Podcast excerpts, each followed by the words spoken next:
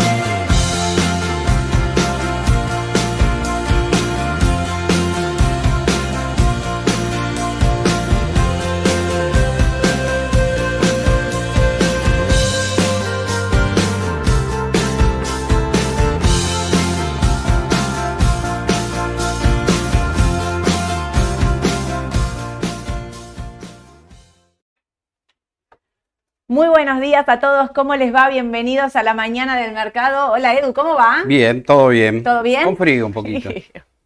Bueno, ya es la época. Ya está. Bueno, vos igual estabas ah, quejándote del calor los últimos días. Te Eh, es verdad, sí, Fuertemente. sí, sí. Llegabas acá y me decías, qué calor que hace de nuevo. Así que... de Ahora voy a quejar del frío. Somos quejoni, Edu, no podemos decir nada. estamos en Argentina, estamos en. Argentina. ¿Descansaste ayer? Sí, sí, descansé, sí, sí. Muy bien. Sí, ¿No te sí, enteró sí. La, no- la nueva normativa? A última hora. Me llegó un mail. Uy, ¿qué es esto? Dije. Claro. Eh, yo voy a decir la verdad, estaba el domingo mirando Twitter. No tenés que mirar el domingo Twitter, Soledad. ¿Por qué mirás? Mientras mi hija dormía la siesta, dormía encima mío, voy a contar la verdad. Estaba sentada con el celular y dije, bueno, a ver qué pasa en este mundo. Domingo a la tarde. ¿Por qué, No, no. Soledad? Me empecé a amargar, ya me empecé a maquinar, porque en ese momento no tenía la normativa. Tenía todos los rumores. Todo el mundo en Twitter escribía, se vienen cambios en el contado con liquidación, se vienen cambios en el contado con liquidación. El tema es cuando empezás a decir, bueno, ¿qué cambio? ¿Qué viene? ¿Qué no viene? Finalmente ayer, primero de mayo, salió normativa. Salió. ¿Qué pensás de esta Y normativa? me da cosa, no sé. Me imagino que algo va a pasar, ¿no? Vamos a explicarle a la gente qué es esta normativa, para, para empezar, ¿no? Porque todo el mundo a- a- te confunde, ¿viste? Hay tanta normativa, tanta cosa que te termina confundiendo. Voy a empezar acá. Normativa. Eh, funciona de esta manera. Si vos, la voy a explicar lo más sencillo que pueda. Si vos tomás caución en el mercado, esto quiere decir que pones algo en garantía, un activo en garantía, y sacás pesos. Y con esos pesos querías comprar MEP o contado con liquidación, no podés. Vas a poder comprar MEP o contado con liquidación con fondos propios. Recién justo Roberto me preguntaba antes de entrar que llegué a contestarle ahí sobre el minuto. Y si yo soy colocador, o sea, si yo tengo pesos todos los días, viste Sí. los money market, bueno, si yo tengo pesos y quiero colocar esos pesos en el mercado, ¿puedo comprar MEP? Sí, claro, claro que puedes hacerlo, porque en realidad no le estás sacando pesos al mercado para comprar dólar. ¿Qué estaban pensando? Digo, ¿por qué hicieron esto? La pregunta del millón. No por qué hacen esto. Porque ellos pensaban, o vieron, o controlaron, no, no sé cómo fue la cuestión, pero digo, la medida está hecha por esto, de que si vos pensás que el dólar va a subir, sos un especulador. Compras, No, yo no.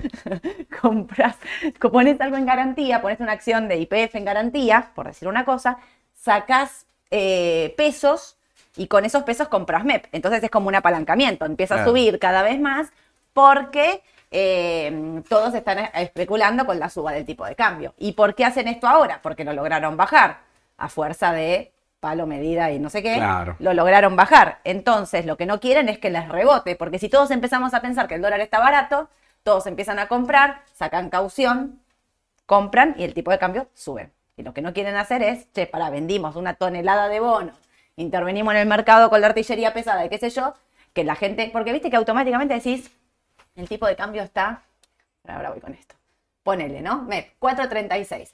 Y yo te digo, esto llegó a estar 4.80. ¿Vos qué me decís? Está barato. Y sí, obvio. Lo primero, che, compro porque está barato. Entonces lo que no quieren es ese efecto de como llegó a estar casi 500, de que la gente salga a comprar y se apalanque y se les vaya, o sea, ahí ya, digamos, no hay mucha vuelta que darle. La medida está hecha para eso. Entonces, repito, si ustedes tienen comprados, ¿pueden comprar dólar MEP? Sí, podés comprar, podés hacer todo lo mismo. Lo que no podés hacer es caucionarte, esto quiere decir retirar pesos del mercado para comprar dólar eh, MEP o contado con liquidación. Pero ustedes con fondos propios lo pueden hacer sin problema. Y otro cambio que hubo, que vamos a agregar, seguramente vamos a tener que agregar un tipo de cambio en la, en la pantalla de Raba, acá. Mm. Ah, ya sé lo que te vas a reír. El nuevo dólar. El dólar Cenevi. ¿Qué es el Cenevi? Es el segmento, ¿puede ser? Sí. Eh, CNEVI de negociación bilateral. Ah, me salió, ahí Te está. dejé, me- te dejé me acordé, me acordé, me acordé. Casi me olvido, mira. Exactamente. ¿Qué es el Cenevi puntualmente? Nosotros tenemos dos mercados. Uno en el que operamos todos nosotros, ustedes y demás, que es el eh, precio prioridad tiempo, PPT. ¿Sí? ¿Esto cómo quiere decir? Llega Edu, pone una orden, llego yo, pongo una orden, ¿cuál va primera? ¿La de Edu o la mía? Va a mejor precio, siempre la mejor punta, compradora o vendedora, y eh, eh, prioridad tiempo, o sea, si Edu, si cargamos los dos al mi- mismo precio, Edu cargó el pre- antes que yo, va la de Edu antes que la mía. ¿sí? Esto es como, Exacto. ese es el precio de tiempo. Para mí, un mercado eh, súper transparente, cargamos las órdenes, están ejecutadas, se ejecutan o no se ejecutan, a ustedes les llega un boleto que dice, incluso a la hora a la que cargaste la Sí. orden, digamos, todo regulado y todo controlado. CNB, eh, Cenevi también es un mercado regulado por CNB, esto lo quiero aclarar porque muchos piensan, ah, pasás a un mercado no Sí. regulado. No, no. Cenevi también es un mercado regulado, pero opera de otra manera. Che, Edu, tengo que vender 100 mil bonos. ¿Querés comprar? Sí, bueno, dale, compramos. A ver, ¿a qué precio? Pactamos un precio, vamos a pantalla, cargamos las puntas y se ejecuta. Eh, negociamos por afuera. Es un sistema de negociación bilateral, por eso dice Edu, entre dos partes. Está regulado, tenemos que cargar eh, los precios en pantalla, pero el precio, prioridad tiempo, se va al tacho. Pactamos el precio, Edu y yo, por afuera y vamos al sistema y cargamos la orden. Está regulado.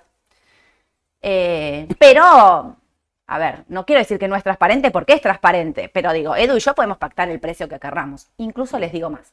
El dólar Cenevi el viernes cerró 4.39.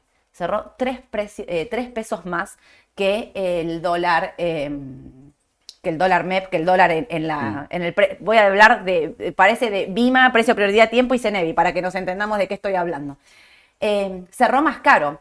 Bueno, lo- ¿por qué vamos a agregar el tipo de dólar de cambio Cenevi? Porque la normativa de CNB agrega también una restricción y es que las, los ALICs, las carteras propias de las sociedades de bolsa, no van a poder operar más por este mercado y vamos a tener que operar por Cenevi. Esto quiere decir, y vamos a tener que quedar netos, o sea, compras y ventas de dólares de las sociedades de bolsa, Mm. eh, vamos a tener que ir por Cenevi. O sea, vamos a tener que pactar precio por afuera y marcar el, el tipo de cambio por ahí.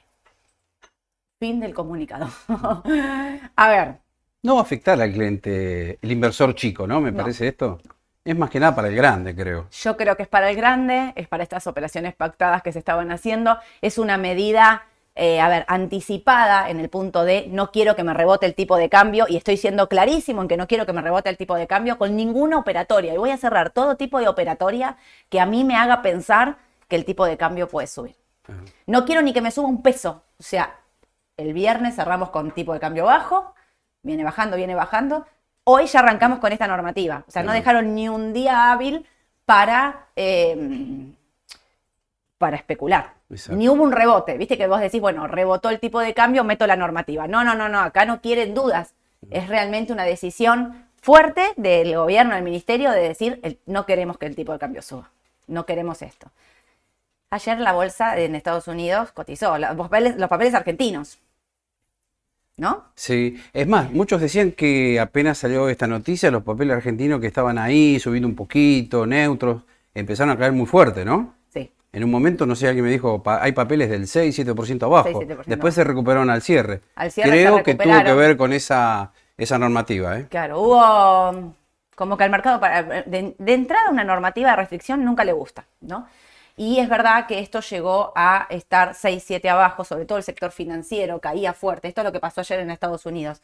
Así que hoy no se asusten, mira, pero eh, Edenor se la bancó. Había otra más que acá, que dije, bueno, mira, Tenaris había terminado positiva.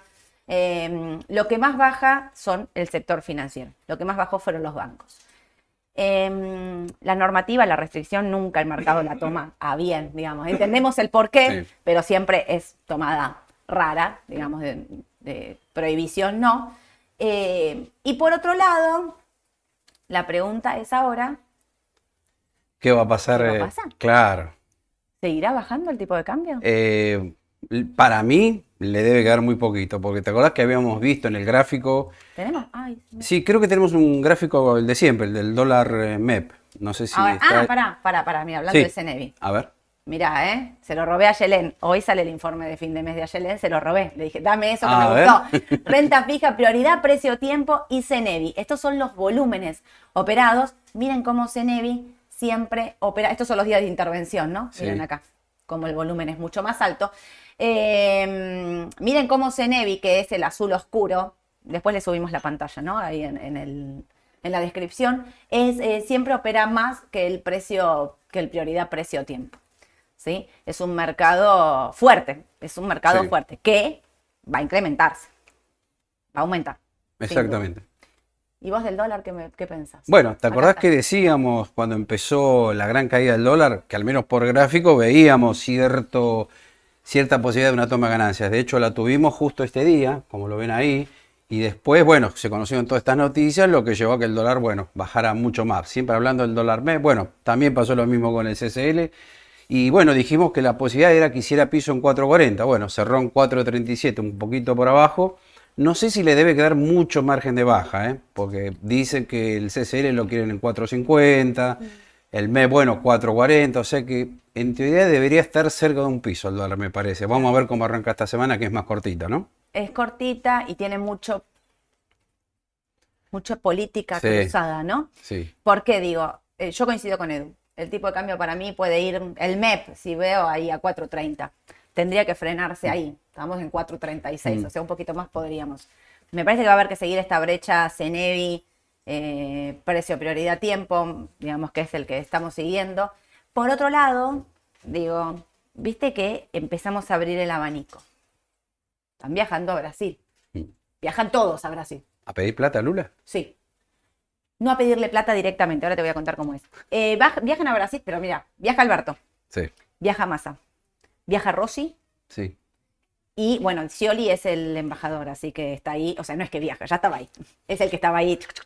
Y que dice que se postula como candidato también, ¿eh? Pre- precandidato. pre- claro, él dijo Sí, que sí, quiere una paso abierta y que la gente decida. Bueno, lo dijo, dijo que, bueno, no sé qué otro más hay. ¿Hay algún candidato más? Después No, no, no, no, no hay mucho más. Bueno, Claro. insisten con Massa, algunos de la CGT, que lo Claro, dijeron, pero Massa lo dijeron que no. públicamente y Massa dice que no. Massa dice que No. no. Massa dice que es ministro. No lo saquen del Ministerio de Economía.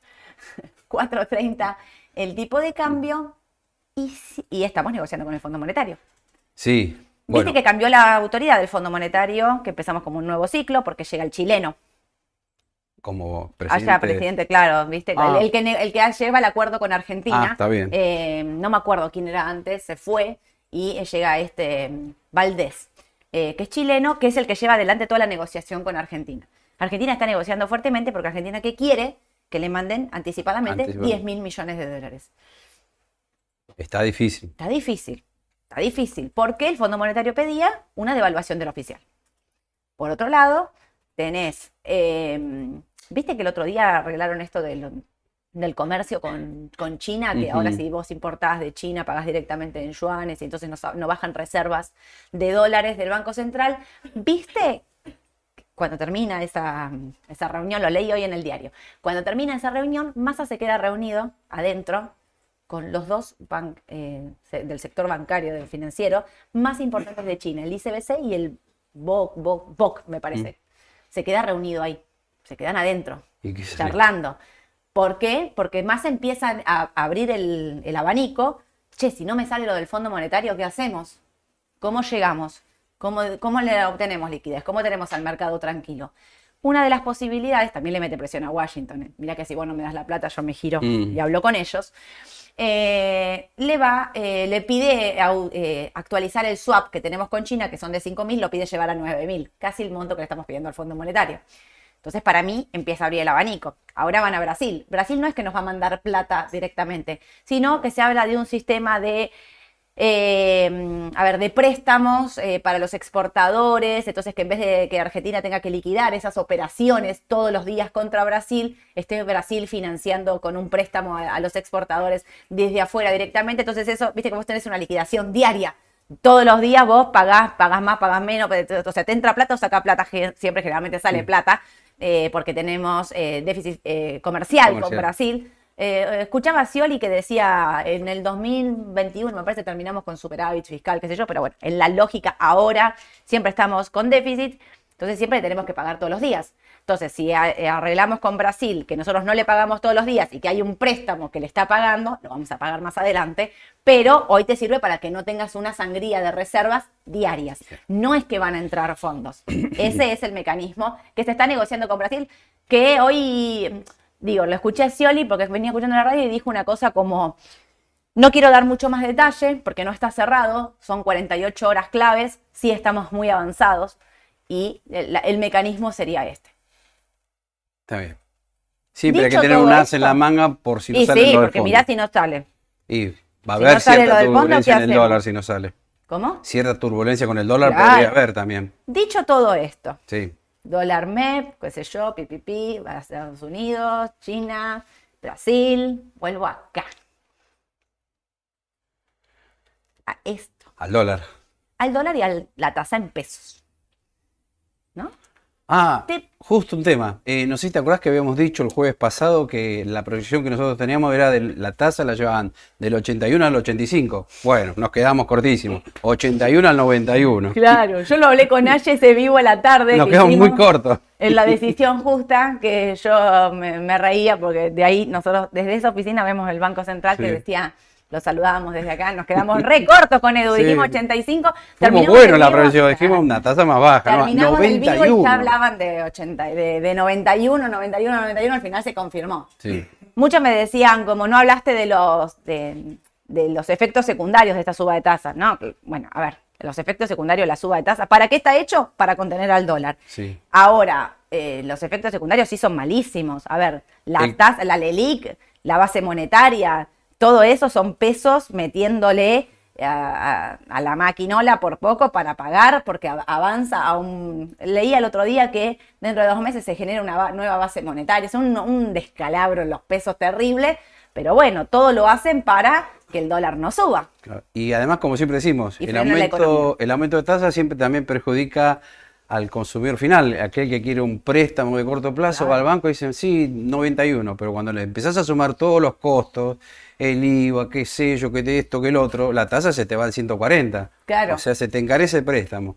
La tarjeta de crédito ni hablar, ¿eh? viste que siempre lo decimos, ni se les ocurra Pagar el mínimo Paguen siempre, no paguen nunca el mínimo. No, no, no, Está no, comprobado totalmente. matemáticamente que uno se funda a la larga. Claro. Pero además, este, traten de nunca pagar el mínimo y traten de pagar siempre la tarjeta. Tal cual. Porque las tasas son tremendas. Son más altas ¿eh? que estas, Sí, ¿eh? mucho, más mucho altas. más altas. Mucho más altas. Y además tenés el IVA, que me acuerdo, con lo cual la tasa es mayor. meten gasto de seguro, te meten de todo. Sí, sí, sí.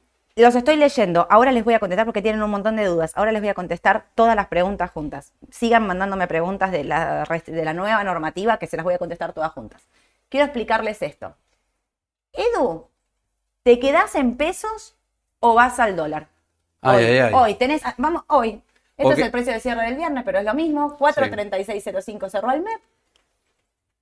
Tenés una, la S31Y3, la letra más corta, la del 31 de mayo, que te rinde un 7,77, un anual del 88, la caución un poquito más baja.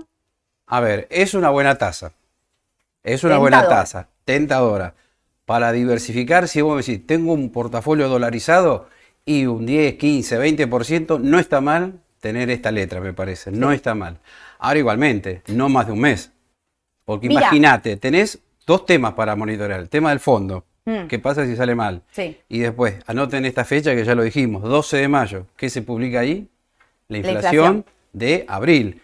Que cada, cada semana las estimaciones se van cada vez más arriba. La última que escuché, mínimo 8,2. Sí. O sea que puede ser inclusive más. Así que sí, lo haría, me parece. Pero siempre monitoreando las variables. Es de riesgo, Es de riesgo. de alto riesgo. Y para que ustedes entiendan, para vos haber ganado y que esta operación te salga bien, el 31 de mayo el dólar MEP no tendría que superar este valor, 469,93. ¿no? Em, la pregunta del millón es si vos vendés dólares a 4.36 para hacer esto. Por eso Mm, repito. ah, ahí es, distinta la cosa. riesgo. Ahí es distinto. Una cosa es si tengo pesos y me voy a la letra. Otra cosa es si vendo dólares a este precio. Claro, si tenés que entrar al mercado, son dos cosas distintas. Claro. Tengo dólares, vendés dólares a 4.36 para ganar, ponele, no sé, un 7. hacer Yo creo que es un 50%. poquito tarde, me parece. Estuvo en 500. Dijimos que 4.40, 4.30 puede estar el piso para el dólar MEP. Sí. Y si partimos de la base que la inflación que van a publicar el 12 de mayo va a Es más ser esto. más alto que esto y después van a subir más la tasa, mm, no sé. ¿eh? Claro. Me queda la duda. Ahora, si vos pensás que todas estas medidas normativas y qué sé yo, de prohibición de compra de dólares o le- ponerle un límite, van a hacer que esto baje más, el tipo de cambio, entonces sí tendrías que hacerlo. Sí, si vos tenés esa visión y crees que no va a pasar nada, acá sí. vas a- acá de verdad, esto es muy. No hay una- un análisis, un fundamental, un análisis técnico que te diga compro o no compro, lo hago o no lo hago. Esto de verdad es como una corazonada, ¿viste? Claro, Como qué pensás vos que va a pasar este mes en la, La economía. percepción que tiene cada uno. Exactamente, la percepción que tiene cada uno de lo que va a pasar. Porque lo que va a pasar no lo sabemos Mm. ninguno de todos nosotros. Si van a lograr contener el tipo de cambio, no lo sabemos ninguno de nosotros. ¿Y qué percepción, qué riesgo querés tomar vos en tu cartera? A mí no se me ocurriría hacer esto con el 100% de mi cartera, ni a palo. Nunca invertiría nada en el 100% de mi cartera. Pero sí, digo, bueno, quizás un 10%. Y acá, Sí. me- acá empiezo con mi, viste, mis... Vendo dólares a 4.33. No, quizás lo haría si tengo pesos. Claro, en vez de comprar algo, esto es para el de absolutamente riesgo. Ahora, si sos más moderado, conservador, esto no lo puedes hacer ni a palos, No. me voy de acá completamente, me voy a... Y me voy a un ¿qué CDR. digo? Me voy Prefiero un CDR. Me Para voy mí es un mucho más seguro y ahora después lo vamos a decir porque es más seguro, me parece, ¿no? Decilo. ¿Lo digo? Sí. Bueno, me parece por dos cosas. Primero, porque si uno se pasa a un CDR, y te hablo de una empresa conservadora, como siempre decimos, Coca-Cola. Sí. Primero, porque voy a tener cobertura cambiaria por si se mueve el CCL. Y después, lo segundo y principal, estamos viendo que en Estados Unidos la tendencia de las acciones es para arriba, tanto de corto, mediano o largo plazo. Además, todos sabemos que por fundamental la tasa en Estados Unidos la van a subir. Sí. No sabemos si 25 puntos. Por o ahora las estimaciones dicen 25 puntos que la sube mañana. Claro, con lo cual ya estamos cerca del proceso de finalización de suba de tasas de interés en Estados Unidos. Así que bueno, ahí se despeja muchísimo el panorama por fundamental. Y otra cosa más, todos los balances de tecnológica, los más importantes que vimos hasta ahora, Google, Microsoft, están viniendo por arriba de las estimaciones de ganancias. Sí. O sea, tengo varios elementos a favor que me dicen, pará, me parece que el CEDAR así es más seguro Sí. y tiene más posibilidad de ganar en pesos el inversor que si se quedara en tasa de interés. Yo sobre todo lo veo desde este lado, como decía antes, a ver, estoy en 4.53, llegué a estar casi 500. Para, viste, cuando estás ahí como medio desesperado de, uy, quiero dolarizar, quiero dolarizar. Bueno, el momento de dolarizar es esto, el momento de dolarizar es cuando bajó. Claro. Por ahí me decís, uy, mira, pero el primer mes, en el mes de mayo le ganó la tasa al dólar. Bueno, todos sabemos que un mes, un Mm. mes. No, mire, está en el corto. Digo, el que se está pasando a, a a- perdón, a CDR en A este CDR. momento, se está pasando para ya cubrir posiciones. Digo, entremos en modo electoral fuerte. ¿sí? Estamos entrando en mayo, Sí. los tiempos se acortan, mayo, junio, julio, vencimientos en pesos que no les quiero ni decir. No les hablo del vencimiento de junio y julio de los duales, de los bonos, qué sé yo, porque se infartan todos, no Sí. queda nadie en el vivo. No sé cuánta gente nos está mirando, pero no queda ninguno de todos ustedes. Por eso digo, paso a paso, pero ya en modo tac Sí, electoral. sí. Empiecen a pensar cómo quieren llegar a agosto y no esperen al último momento, ¿sí? Los que quieren dolarizar, empiecen a dolarizar ahora, porque el tipo de cambio ya se disparó y ya corrigió. Sí. En esta corrección, ¿estoy diciendo que no puede bajar más? No, puede bajar más. Si baja más, entren con una segunda Sí. tanda, ¿no? ¿Sería? Che, que bajó en lo de Amazon el otro día, que estaba 11 arriba en el after. Sí. Y después, de- no sé Pero- quién fue el que llamó por teléfono a decir qué cosa. Chito la boca, señor. Eh, Bueno, acá está lo acá que decíamos de los CEDAR. Bueno, acá se ve bien clarito en el gráfico por qué decimos que conviene tener un CEDAR. Esto ahora si uno va a un segmento de inversión un poquito más arriesgado como son las tecnológicas, ¿no? Claro. El ETF del QQQ, que bueno, todos sabemos que contiene Apple, Amazon, bueno, los principales, Tesla. ¿Qué te están diciendo? Y esto ya lo dijimos varias veces, ¿no? Está en tendencia alcista, por lo menos por análisis técnico. Y creo que lo importante es lo fundamental esta vez, el tema de la tasa de interés y el tema de los balances. Así que acá es más que bien claro que esto calculo yo que va a seguir para arriba Sí. de mediano y largo plazo. Ahora, ¿quieren esperar un poquito a mañana a ver qué decide la Fed? Bueno, se puede esperar a mañana. Si la Fed confirma que sube 0,25, bueno, listo. Se allanó el camino y ahora sí, de acá a fin de año, que no hay más suba de tasas, ¿no? Claro. Eh, estaba pensando, si mañana suben la tasa 25 puntos, que es lo que ya Sí. está como descontado, podríamos decir, por ahí la baja de este sector ya fue descontada. Y esos balances, a pesar de la charlita de Amazon que dio... como- Fue la única de las tecnológicas que habló de cierta posibilidad de recesión, un poco, Sí, ¿no? Sí, sí. fue la única. fue la única. ¿Cuándo viene Apple? Esta semana viene Apple. Esta semana viene Apple, AMD, ojo, Meli, para los fanáticos de Meli, que son Meli, muchos. Meli, 1.300 dólares, ahí el día me Sí, preguntaban, sí, 1.300 sí, dólares, sí, sí. le cuesta, ¿eh? Estaba a Sí, 1.995. ya. AMD, Meli, Apple, confirmado. Perfecto. Esta semana. Esta semana. ¿Tenés ahí la fecha de Apple o no? Eh, ah, no, no la anoté. jueves, El jueves, al cierre, bien. siempre, ¿no? Jueves Bien. al cierre. Bueno, eso va a ser muy importante para, para este indicador. Tengo un montón de preguntas. Eh, espera. Me fui. Para, que voy. Se me escapó. Em, Sole, compro Vista CDR que bajó justo Julio, nos pregunta. ¿Vieron lo que bajó Vista ayer? Sí. Mauro, ¿en qué- eh, Volvió Mauro de vacaciones. Me dice que no se fue a ningún lado, que se quedó en su casa. Que, que- ¿Quién le cree, Mauro? No te creemos nada. Mauro, ¿me decís un precio de compra de, de Vista? Eh, me dijo, antes, llegó, se sentó y me dijo, qué linda que está IPF, llegó a 10.70, ayer está para el rebote. Me di vuelta y dije, hola Mauro, volviste. ¿Qué pasó? Eh, ahora vamos a decir el precio de, de- de vista, pero bueno. ¿Cuánto? ¿Cuánto está? Me muero, me está diciendo que compremos en 19 dólares. ¿Está 19.90 en el pre? ¿Está bajando? ¿Saben por, qué ¿Saben por qué bajó fuerte el petróleo? Porque vinieron los datos de China, que vinieron peor del estimado. Habla como de una, de, como, no una recesión, pero no un crecimiento, Desaceleración. de la economía, gracias a Edu. Y el petróleo para abajo. Todas las petroleras, bajo. Chevron, bajo Exxon, bajaba el petróleo y Vista acompañó con todo. Con un, un montón bajo, mucho más que todas las demás. Eh, a ver, voy a ir a las preguntas porque tienen un montón de preguntas. Normativas. Mark pregunta, ¿cómo estaría impactando en el mercado esto de las restricciones de las cauciones? ¿Qué estaría buscando el gobierno a esta medida? Bueno, esa creo que ya la contestamos. El mercado en las acciones ayer impactó de manera negativa. Lo que tendría que pasar es, lo que están buscando es que el tipo de cambio no suba. Claramente esto es lo que están buscando, que nadie se apalanque, que en todo caso, si querés comprar dólares, que lo hagas con pesos propios y nada de estar pidiendo, no sé, vayan a pedir un préstamo al 200, como dijo él, no sé qué tasa tendrá, y si le ganas al dólar bien, pero no me vengas a sacar. Todo esto, ¿por qué? Miren, porque la tasa de caución, esto tiene un porqué. La tasa de caución, miren lo que es. Y el mes pasado el dólar había subido, ¿cuánto? 12%. Por, con la baja terminó como en un 12, 20%. 12-13%, pero ¿en cuánto va? No, un 31%. Pero el mes pasado, si mal no recuerdo, terminó como un 12%. Eh, Ayer me decís en el cierre de, de abril cuánto terminó el tipo de cambio. Pero si no mal no recuerdo, llegó incluso a estar como 19%. Sí, en eh, casi momento. 20%, sí. Claro, y termina con la baja como un 11 arriba, creo, en total. Pero bueno, lo- lo- si lo comparas contra esto, me salió re bien, porque me caucioné barato y compré pesos. Eso es lo que, y compré dólares. Eso es lo que están intentando que no hagan.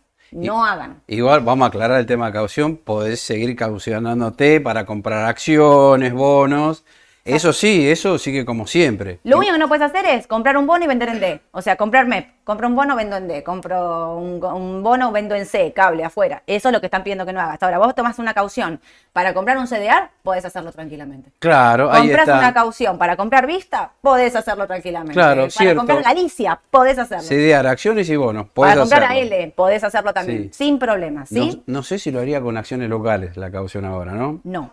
Porque no, No, está en me, no me caucionaría ahora. No me caucionaría, pero por un problema de que si el mercado está para la baja, no conviene. Tal cual. Daniel nos pregunta, buenos días, hoy tenía pensado comprar el E30D. Con estos nuevos cambios, ¿me lo recomiendan? Aclaro que solo opero con CDR y acciones. Daniel solo acla- opera con CDR y acciones y quiere comprar el L30D, o sea, imagino que tendría dólares. Claro. Está pensando en comprar el L30D. La pregunta es si comprabas el L30D. Yo te pregunto a vos, Daniel, ¿vos comprabas el L30D porque pensás que la L30 está barato? Si, compraste esta normativa, no tendría que, no la va a afectar en nada, digamos, o sea, no, no, no habría nada No, que... no, no, no. Ahora, ¿está la L30 para, voy a otro tema, ¿está la L30 para rebotar? En teoría sí. En teoría sí, En teoría pero sí. está Salvo que el gobierno sigue interviniendo, entonces Claro, está intervenido. capaz que siga planchado. Desde la, desde la, eh, desde, traba, desde la T, tendría que... Ah, creo que lo tengo en la L30D, ¿eh? Edu vino con todo. Sí, vino- sí, vino sí, ese sí está, ¿eh? Del fin de largo, me preguntó por Luis Miguel del fin, de solo voy a contar eso. Bueno, acá está. Acá está. ¿Cuánto tocó? Eh, 19, 18, Casi, 80. sí, sí. Tocó 19 y medio, casi. Y fíjate el mínimo acá 18. Sí. Eh, noviembre del año pasado. Sí, Así que sí, en teoría sí está para comprar. El problema del gobierno si sigue interviniendo, pero bueno, yo calculo que debe estar cerca al rebote técnico por lo menos. sí. Hay que ver la intervención, cómo Claro, viene la claro. intervención, ¿no? Bueno, a ver, sigo con esto. Uy, hay un montón de preguntas. Eh, Carlos pregunta, ¿un monotributista, ahí está la contesté antes de entrar, ¿puede operar en el mercado de valores? Depende de su categoría o montos facturados. Todos pueden operar en el mercado de valores siempre y cuando lo que se les pide es una justificación de los fondos. Sí. Si sos monotributista, con tu categoría del monotributo puedes operar sin Mm. ningún problema porque son fondos justificados, así que sin ningún problema. Adrián pregunta, Buen día, la única restricción al MEP entonces es si me cauciono, por lo cual hay que tener cuidado con los saldos deudores que uno tiene en las ALIX. No, porque los, con los saldos deudores no hay ningún problema. A ver, sí, si vos estás usando saldos deudores, o sea, si vos te estás teniendo caución, y eh, a ver, esto lo digo porque no es en Raba o en otra sociedad. A ver, te vamos a hacer firmar una declaración jurada. Yo te voy a preguntar en la declaración jurada de Raba, que ya está hecha hoy, al primero que opere con comprar dólares, le voy a preguntar que no tiene caución. No en Raba, en ningún lado. Claro. Si yo la caución de Raba la voy a ver, pero vos me vas a contestar en carácter de declaración jurada, nunca se olviden, no chamullen en esto, es importante, que ustedes no tienen un saldo deudor en ningún lado. Si tienen saldo deudor, no pueden comprarme en Raba o en alguno de los amigos de, sociedades de bolsa, eh, eh, no pueden. Así Sí. que eso es muy importante, ¿sí? Gonzalo, ¿no sería más efectivo que tomen todas las medidas juntas? Van emparchando sobre la marcha. Claro, lo que pasa, eso sería lo ideal, pero a medida que se van dando cuenta, para mí a alguien le surgió el fin de semana, Ah, che, se iluminó". a comprar todo y no Claro. que- o, o también están mirando las operaciones que se hacen en el mercado y demás, entonces lo que salen a, claro, son todos tipo parche, todo con la finalidad de que el tipo de cambio no suba. Vamos a ver si lo logran o no lo logran. Eh, ¿Qué va a bajar de las cauciones? ¿El volumen? ¿La tasa de interés? No, yo creo que las cauciones se mantienen igual. Les voy a explicar por qué. Podríamos pensar que el volumen de operaciones que se utilizaban para la compra de dólar MEP o contado con liquidación era alto. Miren, yo dudo de eso. Eh, el volumen de operaciones pasa por los money markets, pasa por los pesos que ustedes, ustedes eh, a nivel eh, empresa me refiero, ¿no? Acá lo que opera son las empresas, que muchas de ustedes ni pueden acceder al MEP, al contado con liquidación. ¿Por qué? Porque son eh, importadores, entonces no pueden acceder al tipo de cambio, les quedan pesos en la mano y lo que hacen es ir al instrumento más seguro del mercado para no correr ningún tipo de riesgo. La diferencia está en la tasa, digamos, entre caución y el, eh, y la letra, la letra rinde mucho más porque siempre está el riesgo del reperfilamiento, qué sé yo, la corrida y demás. La que plata que está en caución es la plata segura, es la plata, ¿vieron? Esa plata que vos no puedes arriesgar absolutamente para nada. Yo las empresas que atiendo, se los digo siempre así, la plata que vos no podés arriesgar está en caución. El pago de sueldos, tu empresa, tu, compra de insumos, de lo que sea, está puesta en caución, es la plata de liquidez inmediata. Esa plata no, no va, Ah. no va a MEP, no va a MEP. A mí me parece que todos los gerentes financieros de empresas lo tienen bien claro ese tema, ¿no? Sí, sí, sí. Esto que voy obvio. a pagar, listo, lo coloco. Tasa de interés, plazo fijo, caución bursátil. Es una Exacto. medida más que conservadora, ¿no? ¿no? lo hacen en plazo fijo porque tienen los 30 días y le da un poquito más de la tasa La de plazo fijo. pero- y aparte el plazo fijo tiene un monto limitado, viste, que no pueden comprar. Sí, es mejor eh, Eh, la caución. Claro, la caución va por eso. Pero digo, también podrías tenerlo. El plazo fijo, Mm. siempre tenés el miedo de en 30 días, ¿qué pasó? Me recontrabrocharon. Pero igual si no ibas a poder dolarizar, digo. Claro. O sea, si no puedes dolarizar, no puedes dolarizar, no hay mucha vuelta que darle.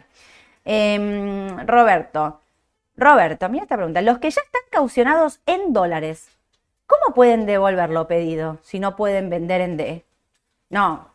Los que, están, los que están caucionados en dólares, ¿cómo pueden devolver lo pedido si no pueden vender en D? Yo ahí te diría que si es para cancelar una caución, porque está, está hablando de comprarme, la estoy pensando en vivo. Está- es la para que- que normativa es empieza para el hoy, que empieza ahora. Si vos ya estás caucionado, vos podrías devolver. O sea, lo importante es que no compres MEP ahora. Claro. Vos tendrías que. La normativa eh, apunta a estás eso. caucionado en dólares. Ahora, lo que yo te digo es: para estar caucionado en dólares, vos me puedes decir, bueno, yo tengo que comprar MEP para cancelar esa caución. Si yo tengo que hacer la operación, lo miro acá, Agustín, que está ahí, pero en la parte legal me- por ahí me, me acuchilla. Yo creo que si vos tenés una caución en dólares y tenés que liquidar esa operación en dólares, yo desde Raba te dejaría vender D para que vos puedas cubrir esa deuda en dólares. Porque lo que estás haciendo es no volver a renovarla. Para no volver a renovarla, te dejo vender Claro. en dólares. ¿No? ¿Está ok? Me dijeron que sí. Ahí Bien. está. Yo creo que sí. O sea, si quieres la, la investigo Sí. un poco más, pero para mí, si vos tenés caución en dólares, eh, eso ya está pactado. Esa Sí. tasa ya está pactada. Exacto. Habría que ver cuándo tenés el vencimiento. Cuando es el vencimiento, para mí no podrías renovarla. Entonces tendrías que vender en D para poder eh, cancelar esa deuda en dólares. ¿Sí? Eh, Mar- eh, Marín, ¿afecta a las empresas que emitieron ON hard dollar para acceder a esos dólares? Las empresas que accedieron a las obligaciones negociables, que accedieron al hard dollar para acceder a esos dólares, pensemos siempre que van por el Banco Central. Eso son empresas que eh, pagan o emiten billetes, pero siempre pasan por el central. O sea, a pesar de que la empresa tiene dólares y demás, eh, así que no, no tendría, No. Que, no tendría que afectarlos, ¿sí? Leandro, ¿vendo las ON o espero el vencimiento? ¿Qué conviene? Bueno, ahí depende de tu inversión, de, de qué tipo de inversión querés hacer. Las ON, yo no tendría una, una ON que venza en el corto plazo por miedo a que el Banco Central no le dé los dólares. Habrá que ver qué pasa con la de Arcor. Sigo ahí dando vuelta, Sí, ¿eh? No, Pero, ¿sabes qué? Si esta persona compró una N, no la compró para el corto plazo, me no, parece. claro, por eso digo. El que compra una N la compra para tener la finish y cobrando Exacto. la renta, la amortización. Me Exacto. parece que habría que dejarlo. No te afecta todo esto. Claro. Mientras yo estoy acá, Ma- Martín me está escribiendo eh, por la pregunta esa. Eh, compraste D y vendés D para el que estaba con la caución en dólares. O sea, no tendría, no haces tipo de cambio. Lo que están pensando es que no compres dólares ahora con esta normativa. Claro. Vieron que cada caso es un mundo. Sí. Tendrías que, que analizar cada caso cuando quieren operar, pero no tendrías ningún problema. Bueno, avanzo, Edu. Ay, hay Dale. 8 millones de preguntas. Sí, me imagino. No, no, no sabes lo que es esto. Eh, ti, me fui. Eh, ¿Cómo ves Emino? Bueno, mira, justo iba a tocar ese tema. Primero para decirles lo que pasó en el mes de abril y lo que puede pasar ahora en mayo. Sí, Eh, bueno, eh, les cuento, porque esto salió en ámbito financiero el día sábado. ¿Cuáles fueron los mejores papeles con más rendimiento en pesos a lo largo de abril? Te vi, te bueno, del panel líder, lo que más subió fue eh, TGN, 40% subió durante todo abril. Sí. Y le siguió eh, Aluar 38 y Texar 38. muy bien. Dos papeles que los recomendamos muchísimo por tema dividendo, por tema balance. Justo así Faz que... te está preguntando, Eduardo, ¿cómo ves a Luar y Texar? ¿Cómo ves Semino? Te preguntan. Todas para Bueno, vos, yo no contesto ninguna. Claro, lo, tu- que pasa público. que, claro, acá viene un gran tema. De- Después de esta tremenda suba de estos dos papeles, la duda que yo me plantearía, ¿volverían a subir? Y si suben, ¿volverían a subir lo mismo? A mí me cuesta creer. Están cerca de un valor, me parece por fundamental bien. Es como que te podría decir, los veo bien valuados ahora, en este contexto. Claro. Ahora. Por Por- eso, porque vos por fundamental habías dicho Semino en 70 y pico. Claro. Está, le falta para llegar A a ese esa sí, pero pero, en este las contexto- otras dos, en este contexto es como que se adelantaron tema balance, tema dividendo, tema de evaluación, viste que se hablaba hasta hace dos semanas atrás de evaluación del 50, hablaban algunos, viste, del Sí. 15, el que menos hablaba. Entonces, bajo este contexto es como que están eh, en buen precio. Claro. Ahora, del panel este, general, ¿qué fue lo que más subió? Bueno, Semino, la que habíamos hablado, ¿se acuerdan? El 12 de abril, cuando estaba a 26 pesos. No sé si cerró en 51, me parece. Bueno, Claro. subió un 135% durante el mes de abril. Muy bien, Eduardo. Una buena suba. Muy bien, Edu. Por lo menos espero que alguno la haya agarrado, ¿no? Sí, Yo la creo que, gente la- que nos yo mira, creo que varios la agarraron porque yo leí en que varios sí. chats que te agradecían. Gracias, Edu. Espero que gracias, sí. Edu. Así que yo creo que muchos te siguieron. Y, y yo creo que ahí sí puede ser que tenga recorrido, ¿eh? Semino tiene recorrido. Y Aluar y. Texar las ves.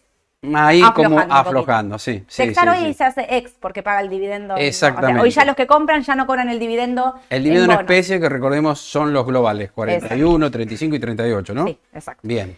Eh, entonces, justo Eduardo compro Aluar, preguntaba Faz, ¿esperarías para comprar Aluar? Sí, esperaría. sí, Esperarías un poquito. Es más, vamos a ver qué puede pasar en mayo. Bueno, algo ya lo dijimos. Si uno ve que en mayo sigue la incertidumbre, sigue la alta inflación, me parece que lo ideal sería un CDR, ¿eh? si uno quiere renta variable. No sé si conviene el mercado local, porque Claro. ya me hemos dicho que los bancos, Galicia, IPF, eh, ¿qué más? Bueno, los principales acciones panel líder no estaban en tendencia alcista. No. Desde, yo te diría, lateralizando. 13, no, perdón, 18 de enero los ADR no subieron más. No. YPF tocó 13 dólares y se planchó. Baja 10, 10.60, ahí rebota. Sí. Con lo cual me parece que no es momento tampoco de, del segmento de renta variable local. ¿eh? No, está difícil, está como lateralizando, no pudo casi con los 700, 670, incluso corrige. Me parece que ahora va a empezar a sentir el tema electoral, el tema de la alta inflación, así Sí. que yo veo más potable o más seguro un CDR ahora. ¿eh? Sí, si quieres algo ver- conservador, Coca-Cola. ¿Quieres algo más de riesgo? QQQ. Sí, Vista. a mí Vista, por ejemplo, Vista. también, sí. Tenaris. Tenaris, que dijimos que en 27, Viene 28 bien. podía rebotar Sí. también. Eh, ¿Sabés qué estaba pensando mientras vos decías lo del panel líder y demás? ¿Cómo tomará el mercado si no, si el Fondo Monetario no nos manda más plata? Ahí tenés otro tema. Por más que es estén buscando problema. plata por otro lado, a mí me parece que el primer impacto, que el fondo no te quiera dar una manito más, es negativo. Es muy negativo. Es negativo. Muchos van a decir, menos mal que no nos mandan más plata, otros- pero a mí me parece que el mercado lo toma de manera negativa. Que tengas que recurrir a China, que tengas que recurrir a Brasil, que tengas que recurrir a otro lado para tener dólares, mm, me parece que el mercado no lo va a tomar No. bien. Por eso digo, ser cuidadosos Cuidadoso. con este Yo tema. te diría ¿no? entonces tres temas a considerar de acá a fin de mes. El tema de la tasa de Estados Unidos mañana, Mm. el tema del Sí. Fondo Monetario, a ver qué pasa de acá a una o dos semanas, y Sí. después el 12 de mayo, la inflación del mes de abril que se publica, bueno, ahora el 12 de mayo. Son tres datos a tener muy en muy cuenta. en cuenta. Eh, mm, eh, espera, que me fui. ¿Es posible? Si nos queda algo más. Me fui, me fui, me fui, me fui para las preguntas otro día, imagínate. Bueno, ah, otra cosita más, el tema de los Sí. balances locales. ¿eh? Gracias, Edu. Sí. Ojo, Ah, balances ahí, locales. ahí, bueno, van a empezar a quedar de los principales líderes, bueno, los bancos, este, bueno, Loma, lo- los principales papeles del panel líder van a empezar a caer esta semana y la que viene, ¿eh? El otro día, ¿sabés qué vi? Me llegó el listado de empresas pagando dividendo y pensé, están todos pagando dividendo a lo loco, sí. rápido, antes porque claro, los que acceden al dólar oficial, los que- rápido todos eh, pagando dividendo. Para mí tienen miedo de que más tarde les prohíban. ¿Te acuerdas que en un momento habían prohibido a las empresas repartir dividendos? El año pasado, a los bancos sí. No me acordaba cuándo, pero sí me acordaba que esto ya pasó. Para mí reparten rápido para decir, no Sí. otra cosa que nos caiga una restricción, una algo, una Sí. normativa a ellos que les prohíba repartir plata y reparten y para comprar se sí. llevan. Y otra cosa que me llamó la atención, viste que siempre hay empresas que pagan dividendos en dólares. Sí. Y hasta ahora me parece que este año, salvo que me, me haya comido algo, no lo haya visto, Aluar, por ejemplo, pagó en pesos. Siempre lo suele pagar en dólares. O te da la opción de cobrarlo en dólares. Me parece que Me no vi parece- ninguna esta vez. ¿eh? No te quiero, me parece que tenés razón, ¿eh? No, Pero no, esto me no llamó lo la seguí, atención. pero me parece que tenés Si no razón. lo hubiéramos sí. dicho, es una buena manera de cobrar un dividendo y, a- y tener dólares también. ¿no? Sí. Eh, Emanuel, bueno, preguntaba, recién llego, ayer bajaron los ADR argentinos, ¿qué pasa hoy? Eh, me dicen después cómo está Argentina. Estaba neutro, ¿no? yo lo vi en el Tengo estaba- Galicia. Afuera. Galicia. A ver. Ah, ADR Galicia, ahí está. Ah, acá está. Mirá. Es lo que decíamos, mira. ¿eh? Febrero 18.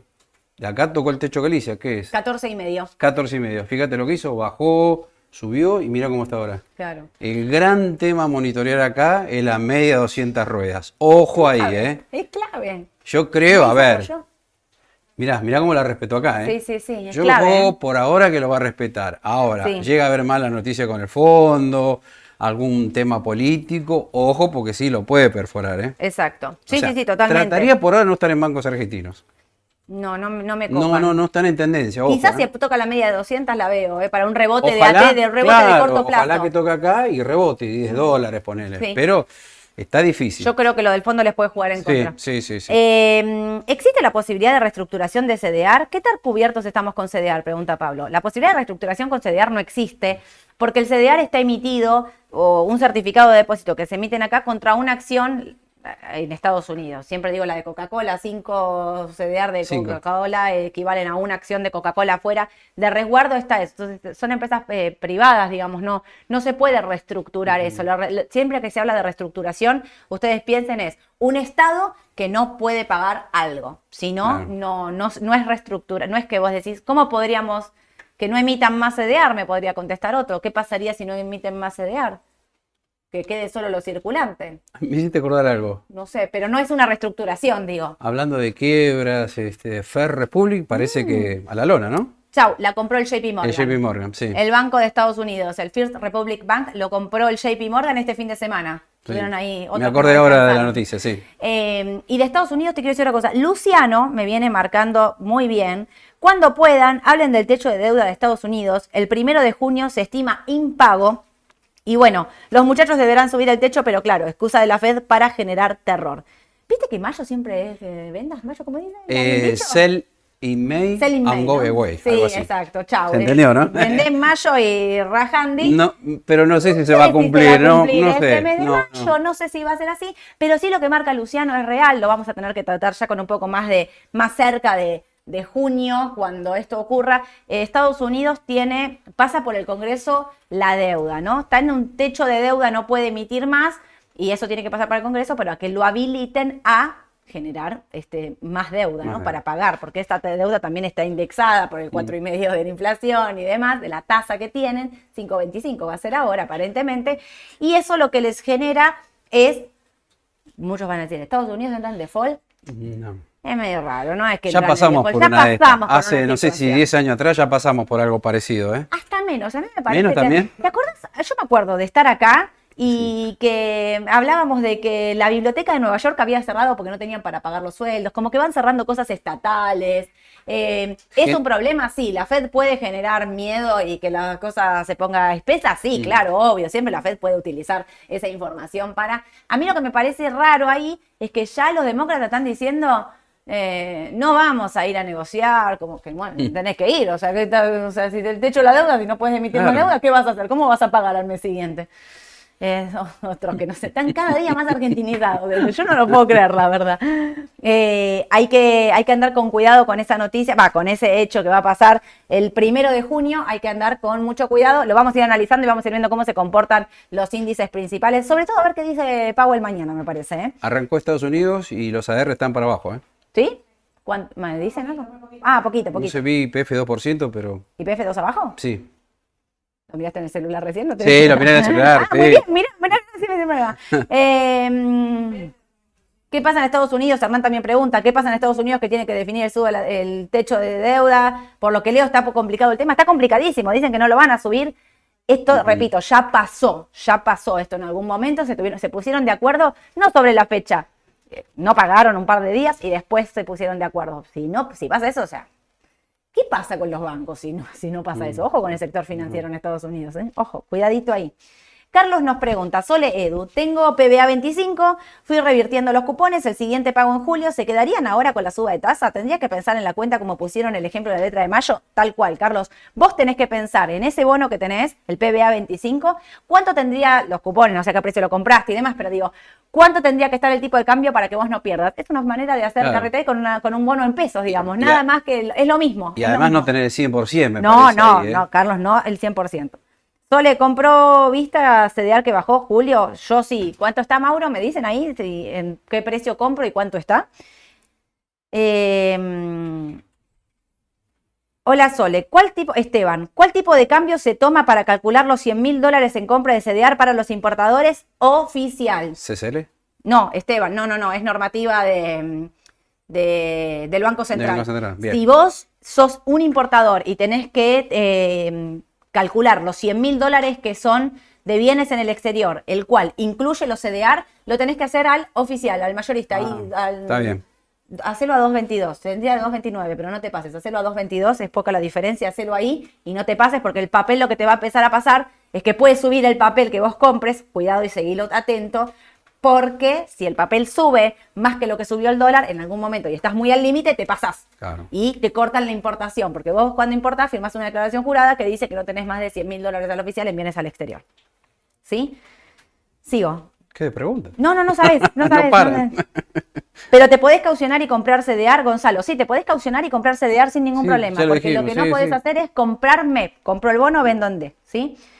Eh, cuando hablan de dolarizar, ¿incluyen vender los que compramos a largo como Aluar Vista o mantenemos durante el periodo eleccionario? Ahí ya arrancamos en cartera de elecciones. De cartera de elecciones lo vamos, vamos a hacer un especial que sea solo cartera de elecciones. Vamos a hacer cartera conservadora, moderada y agresiva. Yo lo que les quiero decir es, los que no quieren estar expuestos al riesgo argentino, o sea, eh, yo calculo a este punto que solo los agresivos fuertes van a quedar expuestos solo a Argentina. Yo igual no estaría 100% en Argentina, tendría CDR para Mm. estar atada al contado con liquidación para lo que pase. Pero digo, Aluar y Vista son papeles a tener y mantener Sí. en el largo plazo. Aluar porque te cubre de la devaluación del oficial, lo vimos, qué es lo que pasa cuando hay rumores de devaluación del oficial y demás. No sabemos cómo van a terminar estas elecciones y qué, qué partido puede ganar. Todos tienen opiniones muy distintas, ¿no? Y el CDR de Vista, no solo por el contado con liquidación, sino porque Vista es un papel a tener en el largo Mm. plazo por lo fundamental del papel. Con lo cual, yo, cuando hablamos de dolarizar con Edu, hablamos de, sobre todo de Galicia, los bancos argentinos. Edu habla, Semino puede seguir teniendo recorrido, pero tengan cuidado y demás. Nos hablamos de, y si tenés pesos, te quedás en tasa en este momento, he jugado, compren eh, CDR, que es una forma de dolarizar, sobre todo porque hay papeles con, ¿no? Con Eh, sólido con buena- fundamental claro, también. Sí, sí, sí. Si tengo caución en pesos, ¿puedo comprar el L30 u otro bono en pesos y en dólares? Si tenés caución en pesos, podés comprar el L30 en pesos. Lo que no podés venderlo es nunca en D, Claro. ¿sí? Y si tenés dólares, podés comprar lo que quieras. Digamos, acá lo importante, con esos dólares propios compras L30D, podés. Tengo pesos, compro, mm, eh, tengo caución en pesos. ¿Puedo comprar el L30 en pesos? Sí, puedo. Lo que no puedes hacer nunca es vender en D. en D. ¿Sí? Mauro me mira porque me dice vista. 19, 10 y 19 es la compra. ¿Y cuánto está ahora? ¿Está menos 2? Ah, mira, bueno, ¿y está? ¿Precio? 19.50, estamos cerquita. 19.10, 19.20 a monitorear, vista, para, mm, para los que están esperando para entrar, ¿sí?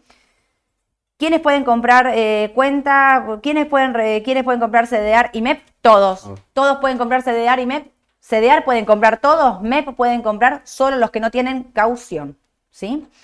Agustín me dice, no entiendo nada, es un requilombo, me muero. Agustín, mandame un mensaje que te llamo y te explico porque es un... Es un Igual tenés razón, ¿eh? Es un requilombo, yo coincido con vos. Eh, ¿Qué más? Eh, ahí, ¿Cuándo hay que vender Texar? ¿Antes o después del pago de dividendo? Ya hoy ajustó, ¿eh? Claro. Texar ya, si estás comprado en Texar, hoy va a, va a cortar, van a ver que la cotización en, en 48 ya arranca ex, digamos, esto quiere decir que se le descuenta lo que va a pagar y no hay, mm, digamos, lo puedes vender, sí, pero ya vas a cobrar los bonos, esto no, no hay ningún problema. El tema, ¿sabes qué estoy pensando ahora? ¿Te acuerdas Sí. que nosotros habíamos dicho? Bueno, si cobras el bono en dólares, lo podés vender en D. Pueden vender en D los que no tengan caución ahora, ¿eh? Claro. Si tenés caución en la cuenta, no podés vender en D. Vas a tener que vender el bono en pesos. Vos decís lo que cobran ahora de El Texar. dividendo de Texar. Ah, claro. Ahí está. Otra variante, mirá. Claro. Sí. Podés vender en D solo si no tenés caución. Claro. Si tenés caución, eh, no, no vas a. No podés vender. Tengo Texar, Julia. ¿Hoy puedo vender Texar y cobrar dividendo igual? Sí, Julia. Hoy podés vender Texar en 48 horas y vas a cobrar igual el dividendo. ¿Qué opinas de Molinos, Edu? Te preguntan. Y Molino te diría que es un caso como el de Mola, Semino, sí, es muy buena opción también.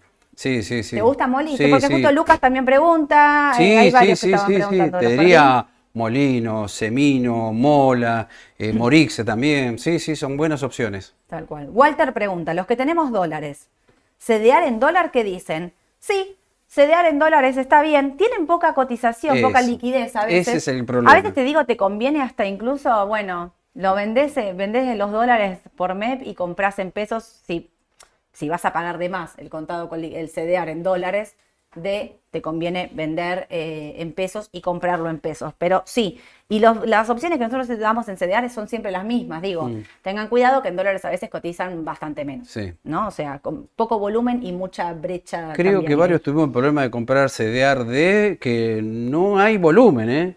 Claro. Y más si lo querés hacer en contado inmediato. No, No, en contado inmediato no. en contado si hablamos de, no sé, 100 mil dólares, olvídate. Me parece que no lo puedes hacer, ¿eh?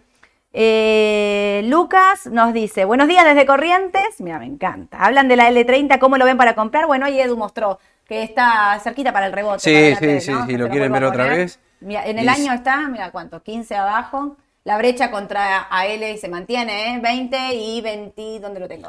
A Se me él, fue. el GD30, El GD30 acá. acá, 25. Entre 20 y 25 esa brecha se mantiene para los que van a especular. Y si querés que mirar el comprar gráfico, AL. ahí te da la pauta que sí está para Me voy comprar. para acá y con esto voy a terminar, ¿eh? Ahí está. Está para el rebote. Mirá ojo dónde viene, de intervención. 32 dólares. Está ya debajo de 20, sí, está para comprar. Ojo con la intervención. Tengan cuidado. Eso. Tengan cuidado ahí. Sole, Vista se compra solo en pesos. Vista la pueden comprar en pesos acá abajo CDR o en dólares directamente en Estados Unidos. Acuérdense que con Raba pueden operar en ambos mercados.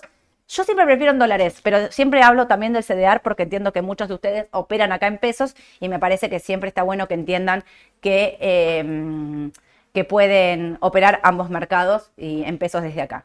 Se compra más IPF. IPF va a tener noticias esta semana con respecto al juicio. Recuerden que Argentina está apelando. Vamos a ver qué pasa con Presca. La apelación de Argentina es por un tipo de, de precio a pagar. Y eh, del otro lado, eh, tenés a. Se me fue el nombre. Se me fue, se me escapó. Pero tenés eh, a los que están haciendo el juicio contra Argentina, eh, Wolford. Sí, sí, porque los de Maxius no eran, eran los otros. Hay tanto juicio de IPF que me perdí. Eh, que lo que ellos quieren es eh, incorporar a IPF a la causa. Por eso IPF está ahí dando vuelta. Sí. Desde la T, los 10.70 es un buen. Ojo con los pito. 1070 y ojo con el balance que llega ahora la semana que viene. Reparte dividendos IPF, me acordé así de golpe. Ah, bien, una a favor, bien. Sí, me lo había, me lo había anotado. eh, ¿Cómo se llama esto? Eh, me había Bien, anotado. buena esa, ¿eh? Espérame, ¿eh? ¿Te acuerdas Eh, que lo habíamos dicho hace un mes atrás? Que está la polla de recompra de acciones y Esto dividendos. me pasa cuando me anoto cosas, viste, que por ahí No, la pero lo viste, está bien, es- Sí, eso es lo importante. Bueno, les juro que lo vi, después la voy a buscar la noticia, no me acuerdo. Pero IPF va a pagar Bien. dividendos, se hace la asamblea ahora, presenta balance. La expectativa del balance es que sea muy bueno, Sí. Pero esto del juicio le puede jugar un poco en contra, ¿no? Digamos, si IPF, eh, ¿qué pasa si IPF entra a la causa? ¿Por qué ellos quieren incorporar a. IPF? Porque dicen que es mucho más embargable eh, IPF que, Que el Estado Nacional, claro. ¿no? O sea, sin duda, sin duda. Igual, una cosita. eh, la otra vez también llegó el balance, el de, de diciembre, y el papel, si bien subió, después bajó porque Estados Unidos comenzó a bajar por el tema de los bancos. Sí. Acá no sé qué va a pasar con la tendencia del mercado local, si llegar a seguir para abajo, si el balance podría ayudarla a no caer tanto, o no sé, o seguiría barranca abajo por cómo está todo el mercado, ¿no? Sí. A mí Ahí, ahí me queda la duda, ¿qué Sí. puede pasar con el balance? A mí PF de largo plazo me recontragusta, ya lo saben todos, tendría igual que vista. Me queda la duda de cómo puede tomar el mercado esto, ¿no? Si incorporan a IPF al juicio. Y eso también. Y el balance, por otro lado, digo, no tiene nada descontado en precio. Entonces, No. si viene un buen balance, podría subir. Y si paga Sí. dividendos, podría subir. Y si la empresa anuncia recompra de acciones, Bueno, obvio, ahí sí. ni te digo. Ahí ¿Viste que podría ser la excepción a todo el mercado. Tal cual. ¿Viste que tenían en venta la torre de Puerto Madero? Sí. La sacaron de la venta. Salió el presidente a decir que sacan la, la- la compra de la venta del inmueble de IPF porque les está yendo re bien. Eso es una muy buena noticia para. Lindo para edificio, además. Tal cual, hermoso. Escuchame, no, lo- no desarmes. Eh, Brian me pregunta, mira, esto, esta pregunta de Brian está buenísima, me la había olvidado. Sole, ¿qué va a pasar con los plazos fijos que dispuso el Banco Central que se iban a poder particionar y transferir a cualquier persona y que se implementaban pasado mitad de año? ¿Se acuerdan que esa noticia había salido? Sí. Que íbamos a poder, o sea, vos tenías un plazo fijo de 100 mil pesos y yo le tenía que pagar 20 mil pesos a Edu y le mandaba mi plazo fijo, particionaba mi plazo fijo y se le mandaba los 20 mil pesos a no Edu. hay problema. Edu me contesta, dale que va. Eh, ¿Sabés que nunca más se habló nada, Brian, de eso? Tendrían que implementarlo a partir de mitad de año, o sea, el mes que viene. con todos a mí los me líos que parece hay. que hay un de barranco No. ahí en el Banco Central que se lo habrán olvidado. Hay cosas más no. importantes. me Claro, pero era una manera también de, Mm. digamos, de em, la gente no quería tener los plazos fijos puestos Mm. a 30 días. Para mí era una medida buena, Sí, ¿eh? Ojo, sí. si vos podías tener tu plazo fijo y pagar con el plazo fijo, estaba bueno para no tener que el desarme, digamos. Si vos tenés un vencimiento el 20 y no hacías un plazo fijo el 20 del mes pasado, o sea, digamos, no, no estabas, a- eh, tenías esos 30 días que te complican. Si se lo hacen está bueno, pero te voy a averiguar si hay algo más, pero me parece que nada. Eh, Rofi, lo de la caución es para los tomadores, no para los que colocan, ¿verdad? Exactamente. Repito y cierro con la normativa porque hay un hay, hay 8 millones de preguntas. Eh, antes de explicar la normativa, mira, contesto esa pregunta de Santiago. Con la crisis bancaria de USA, ¿es momento de oro? ¿Saben que yo estuve leyendo el fin de semana? Que sí era oportunidad el oro, que sí era oportunidad Estados Unidos en el oro con respecto a lo que el techo de la deuda, que si el mercado se complicaba, que si el mercado se ponía áspero y espeso, los conservadores iban a ir a comprar oro, es una posibilidad. Los que piensan que eso no va a pasar nada y demás, yo monitorearía el QQQ, está para Sí, comprar, sí, está sí. para tener. Digo, esperemos que no pase nada. No. ¿no? Ya Seamos optimistas, ¿no? Ya estamos nosotros, Estamos nosotros para las malas noticias. Escuchame, basta. Eh, cierro con la normativa nuevamente. Ustedes, si quieren comprar MEP, pueden hacerlo sin ningún problema. Ahora, si tenés caución, o sea, pusiste acciones en garantía, bonos en garantía, sacás pesos, con esos pesos no podés comprar dólar MEP ni contado con liquidación. Sí. ¿Podés comprar CDR? Sí podés Sí. comprar CDR. ¿Podés comprar bonos dolarizados en pesos? Sí podés comprar. Lo que no podés hacer es venderlos en D. En ningún momento podés vender esos bonos en dólares. Lo que están eh, queriendo hacer es que no retires pesos del mercado a una tasa barata para comprar dólares. Eso está hecho pura y específicamente para que no suba Sí. el tipo de cambio. Sos colocador de pesos, tenés una empresa, tenés fondos ociosos que todos los días o semanalmente o cuando quieras colocas en caución. ¿Podés comprar dólar MEP? Sí, Sí. podés hacerlo, porque esto es solo para los que toman pesos del mercado. Dicho esto, me imagino que saldrán 100 preguntas más. Escríbanos al WhatsApp, manden todas las dudas que tengan, que los ayudamos y les contestamos de acá qué pueden hacer y qué no pueden hacer. Denle like a este video, así se viraliza más y más gente nos puede seguir. Quiero hacer una mención. Mira, el sábado estuve en ¿Qué hacemos con los pesos? Voy a contar algo. Bien. No me ver. Eduardo, te voy a No, estaba comiendo una pizza con amigos. no. Ah, muy bien, muy bien. Me tenés que olvidar después, Eduardo. Escuchame una cosa. Estaba haciendo qué hacemos con los pesos y sobre el final, Mariano Tálora me dijo que la mañana del mercado estaba muy buena. Y la verdad me Muy puse bueno, muy gracias. contenta Bien, porque bien, es gracias. difícil hacer un programa antes de que arranque el mercado, es real. Sí. Dijo que estaba muy bueno. Así que la verdad me puse muy contenta de que por ahí había gente mirando qué hacemos con los pesos que no nunca nos había visto y hoy nos está viendo por primera vez. ¿Quién te dice? Eh, suscríbanse al canal de YouTube, así les llegan todas las notificaciones, porque hoy a las 5, hoy a las 5, Ale la rompe. Vamos a hacer, por favor, les pido, Banco Central, tengan tranquilidad y piedad de nosotros que venimos queriendo hacer el vivo, la decisión justa, con fundamental, ¿De hace un mes más o menos. Quiero saber de qué va a hablar. Eh, eh, re- Cresud, que es la que nunca pudimos hablar, Bien. y UNH, que es la de Bien, salud de. Estados Unidos. No se lo pierdan a las 5 de la tarde, el profe Ale viene con toda la información que necesitan. Y el jueves volvió Mauro, así que el jueves volvemos Oh, Mauro, a sí. Esto, todo, todo esto, si no hay medida normativa, renuncia, pichi, gachi y no sé cuántas No, cosas. esperemos que no, Por favor, vamos a tener un día tranquilo. No, sí. A la tarde les cuento qué pasó con el dólar Cenevi, qué pasó con el tipo de cambio y con todo lo que está pasando en Argentina. Les deseo que tengan un excelente día. Chau, chau.